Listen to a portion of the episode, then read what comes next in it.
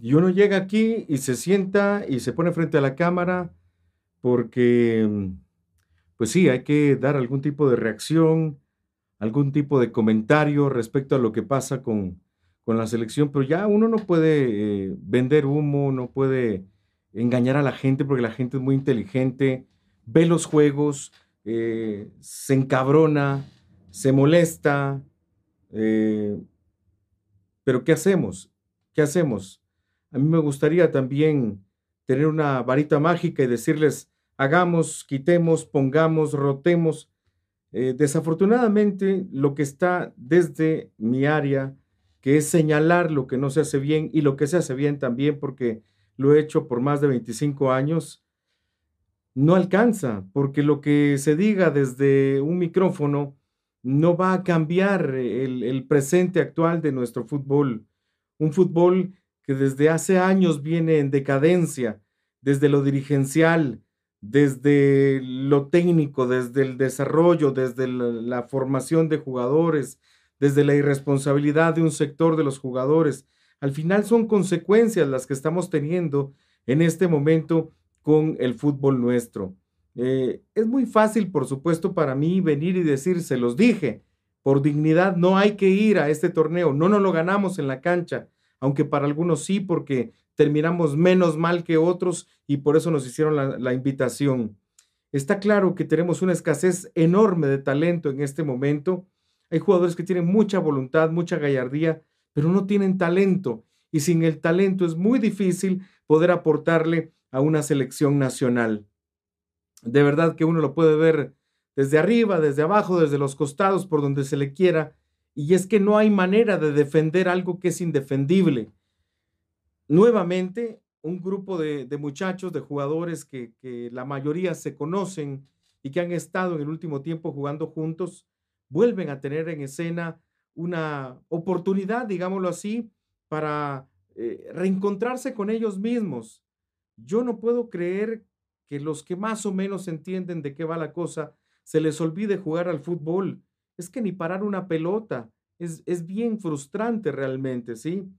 Y, a cada uno hay que irle siempre abonándole o deduciéndole responsabilidades como ustedes lo prefieran, pero hay que ponerle a cada uno su porción de responsabilidad. Al presidente de la Federación de Fútbol, Gerardo Páez, porque evidentemente desde su llegada no ha encontrado las formas ni las maneras para darle un cambio a este llamado desarrollo del fútbol, del balompié guatemalteco, que no se ve por ninguna parte. No, no funciona. Cualquier cosa que haya hecho al día de hoy no funciona.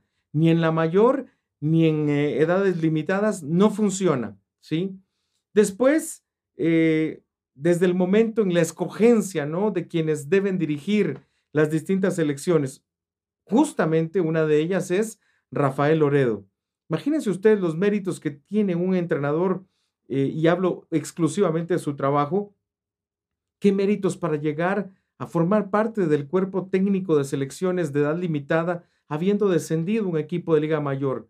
Yo no sé si a un guatemalteco le darían esa oportunidad en otro país, no lo sé eh, pero bueno, de carambolazo, ya todos conocen la historia, y entonces llega y se siente en el banquillo de la selección nacional. ¿Dónde yo veo la, la responsabilidad de él?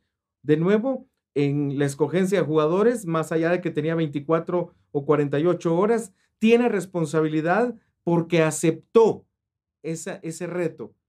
¿Sí? Si él dice, miren, yo a ese problema no me le mido, yo no le entro, a lo mejor es mucho más digno y, se libra de la crítica, pero aceptó, entonces ya tiene responsabilidad.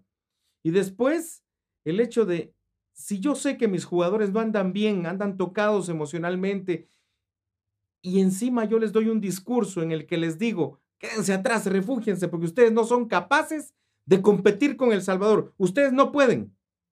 Ese es el mensaje que uno lee después de ver el juego contra los salvadoreños.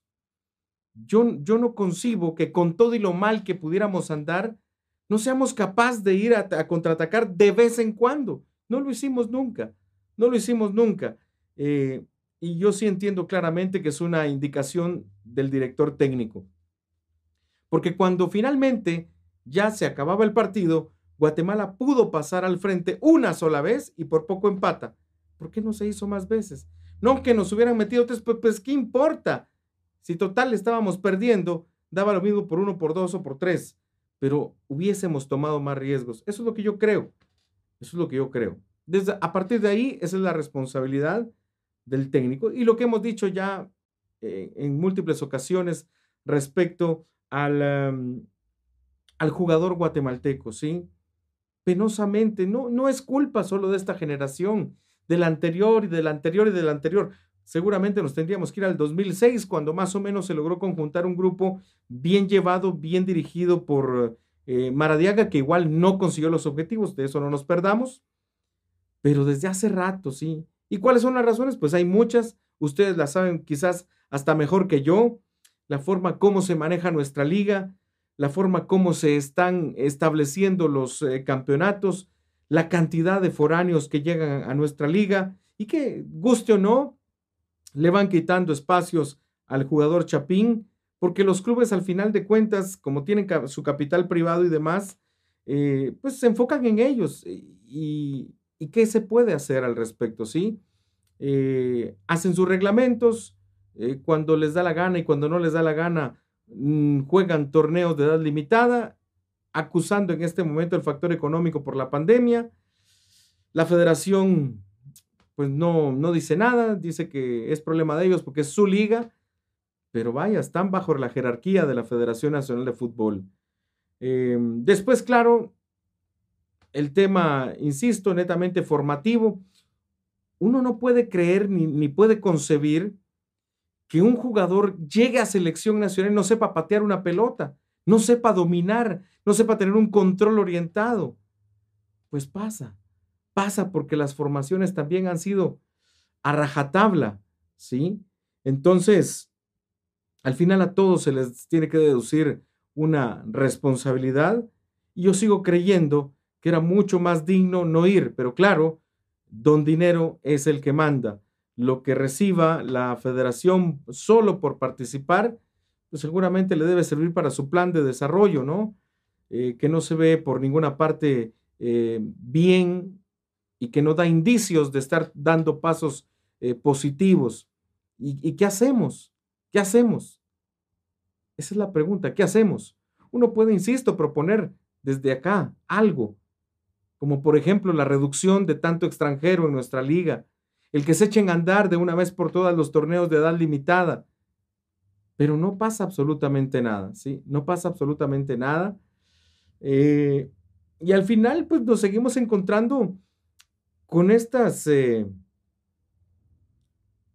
acciones y presentaciones que evidentemente pues nos siguen manteniendo hundidos, manteniendo hundidos. Y uno dice, pero peor no nos puede ir, no nos atengamos, no nos atengamos. Es cierto, vamos a enfrentar a México que no pudo contra Trinidad y Tobago, pero al final del día es México, ¿sí? Y tiene buenos jugadores y tiene una selección que compite porque todos quieren al final figurar eh, a la hora de la eliminatoria y demostrarle al técnico Martino que sí pueden, y eso nos, eh, nos, nos puede hacer ver mal.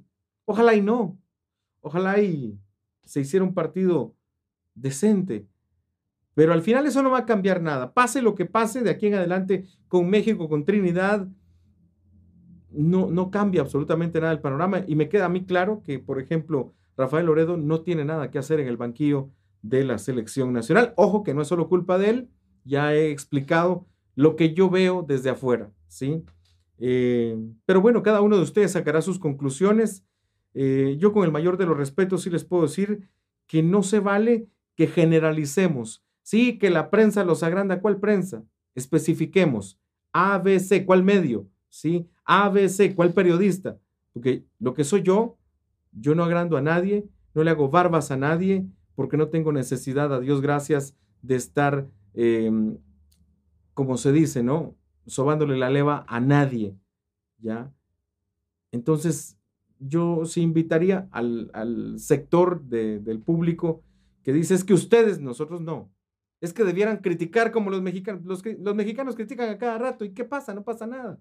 No pasa nada. Están ahí que sí, que mi quinto partido lloriqueando y, no pasa nada. No es lo que finalmente les diga o les deje de decir la prensa. ¿sí? Claro, yo no apadrino ni comparto el pensamiento y el comportamiento de quien, sintiéndose o creyéndose periodista, parece más porrista, ¿no? Ay, vamos, guate, que no, no, por favor, hay que ser serios. Pero bueno, por lo menos yo puedo hablar por mí y por las voces del fútbol. Ya después cada quien sabrá cómo se comporta eh, con respecto a opinar sobre la selección nacional. Pero estamos jodidos, estamos jodidos muchachos y no sé dónde vamos a detenernos porque vamos así en picada.